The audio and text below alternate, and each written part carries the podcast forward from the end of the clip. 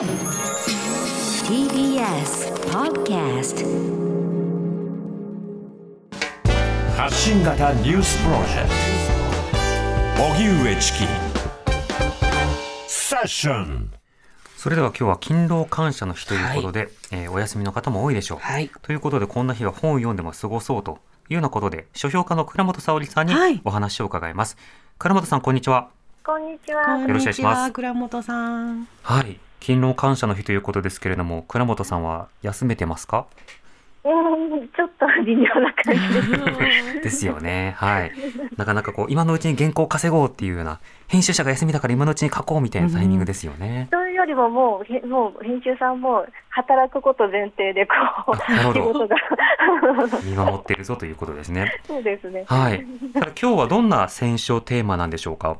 はい、今日はやっぱり勤労感謝の日にちなんで、お仕事とかはい働くということにまつわるおすすめ本をご紹介いたださせていただけたらなと思います。はい。では早速一冊目いかがでしょうか？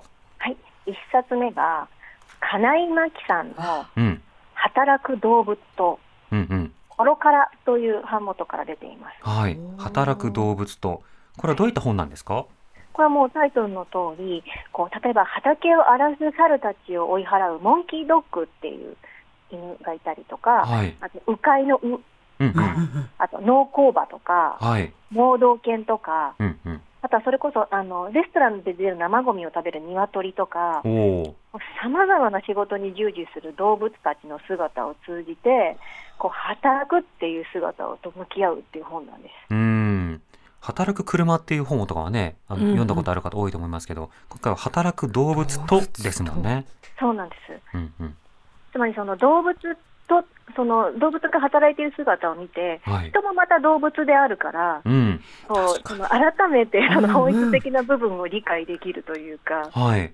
例えばこの障害を持っている犬が、こうただああばら生まれつきあばら骨が1本足りない犬が出てくるんですけれども、うんうん。でペットボショップに連れ戻されてしまうと、欠陥品として処分されてしまう。わねあ。はい。だけれども、実際のこのそのペック君っていういベック君っていう犬はこう障害などまるで意に介さなくってこう自分の制服であるこのオレンジ色のベストを着込むと、うんうん。いわゆるモンキードッグとしてのお仕事が待ってるわけなんです。ああ、猿を追っ払う。そうなんですそうすると、もうオレンジ色のベストを見ただけで大興奮して、うん。もうリードから放たれるや、もう元気いっぱいに猿を追っかけて山の中を駆け回るんですよ。でもその姿見てると、やっぱ勤労の喜びとしか言いようのないものが溢れているというか。うんうん。なるほど。確かに働くっていうことを考えさせられるし、その役割分担みたいなものもね、動物との関係の中から思わせられますよね。そうなんですよ。こう、ふあの、わなんていうのかな、持っている力を出し惜しみはしないんだけれども、うんでも嫌なことは我慢してやらないっていう、うん。うん。本当一番大事な核の部分が、その動物、働く動物の姿から見えてくるんですよ。なるほど。はい。そっか。じゃあ動物でも休んでるんだから自分もとかね、あの、はい自分にとってベストなものは何だろうかとか、いろんなことをちょっと思いますね。そうなんですよ。またさ動物たちがね、やっぱ可愛らしいし、愛おいうん愛おしいんですよね。はい。あの、これ、金井さんの本だから、イラストなんかも描かれてたりすそうるんですか？なんですよ。もう絶妙に地味深い絵で、うんうん。こうあの見たい。ベテランの右上に飼われてるウが出てくるんですけど、ああ、うね。う。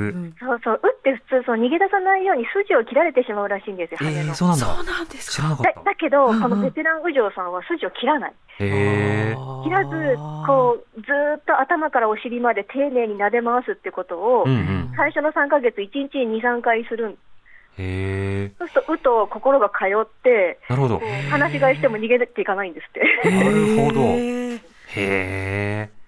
それはイラスト付きでぜひうん見たいですね。金井さんのイラストでお前見たい。はここに必要なんだ、必要なうん役目があるんだっていうことを、なんか心で通う合うらしいですうね。ああ、わそれはいいね。うん今紹介していただいたのが、金井真紀さんの働く動物と、コロカラ出版から発売中です。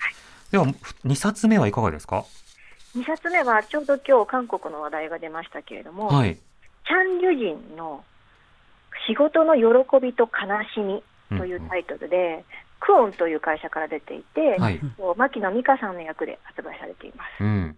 チャン・リュジン、仕事の喜びと悲しみ。これはどういった本なんですか？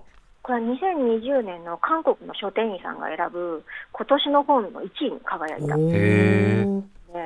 まあ、向こうでいう本屋大賞みたいなうんうん。も、こう出版者はミレニアム世代なんですよね、ちょうど。おミレニアム世代。うんで、その主人同世代の主人方々を主人公に据えつつ、この働くことを通じて感じるこう気持ちの揺れとか関わりみたいなものを描いた作品集なんですけど、うん。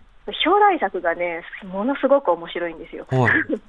この将来作の仕事と喜びと悲しみというこの一作が、うん。こう、なんかフリマのアプリを手掛ける IT 会社に勤めてる女の子の話なんですけれども、はい。こうファーストネームで呼び合うことを義務付けられているんだけれども、はいなんだかんだ上司に相変わらず敬語を使わざるを得ないという、う意識。高い系感情労働というか、アットホーム搾取っていうか、いはいはいはい。ほうほうほで、まあ、そんな辛い女女の子のところに、またあの別の女性との出会いがあって、うん。でその女性がなぜかわからないけれども、クレジットカードのポイントを山ほど持っていて。でその 理由っていうのが、うんまた想像の斜め上を行く、はい。こうあの無償労働小説になっているという、なるほど。すごいこう、なんていうかあの、この世代の自由な柔軟な想像力っていうのをすごい思い知らされました。へーこれ、ミレニアル世代っていうことは、大体、アラフォーとかアラサーってことですか？えっとね、まあ、あアラサーの方が近いね、アラサーの方が近いかな？うんうん。あのまあ、本当にこう中堅とは言えなくって、はいでもあの会社ではこうすごいうんうん一番働かなきゃいけない時で、でこう新しい価値観みたいなものも期待されてるのに、うんうん実際の会社の現場というのは。システム自体は全然変わってなかったりとか。うん なるほど。ギャップと搾取に揺れ動く。なんか胃が痛くなるな、それ聞いただけで。斜め上からってなんだろう読みたい。うんでも完全にその労働を否定しているのではなくて、やっぱり日々働いている中での、こうあのき気持ちを肯定させていくようなものっていうものがすごく丁寧に書かれてるんですようね。んうん。これ、あの、労働に関するそのテーマの小説というものは、あの、韓国の中でも、あの、数重なって今出ている、注目されているという印象ですか？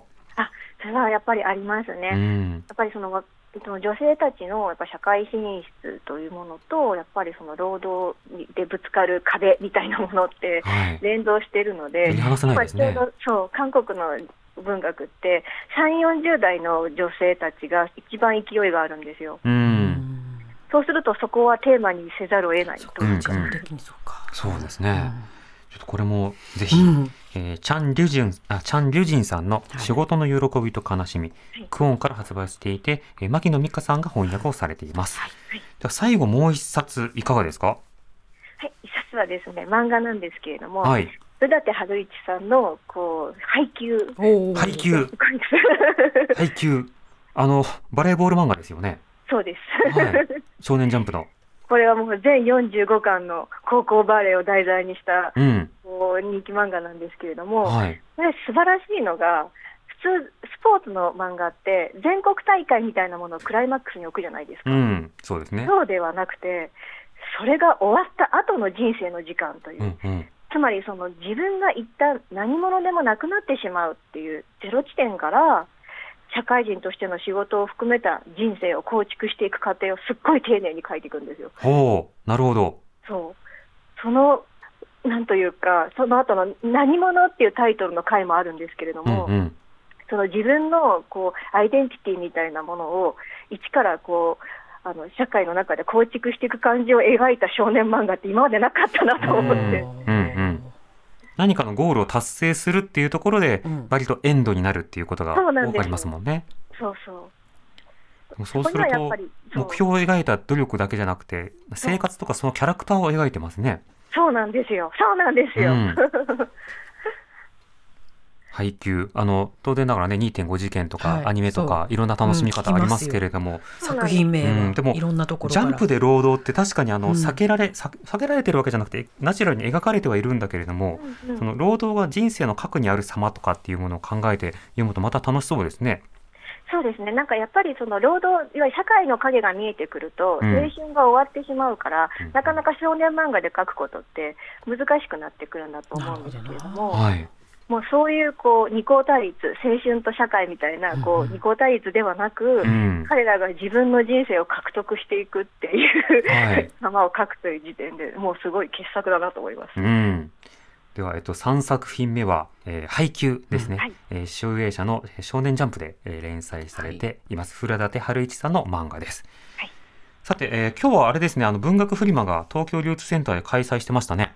はいはい。えっとちょうどその私、去年からみんなのつぶやき文学賞というあの企画に参加しておりまして、ええこれはあのツイッター上で、昔あの、ツイッター文学賞というのを、うん豊田由美さんがやってらっしゃったと思うんですけれども、はい。そのまあ後継にあたる賞で、うんうん。ツイッター上で自分のお気に入りの賞に皆さんが一票投じていただいたら、そのそれを集計して、今年の一番皆さんの中で心に残ったあの作品というのを決めていくという賞うーん。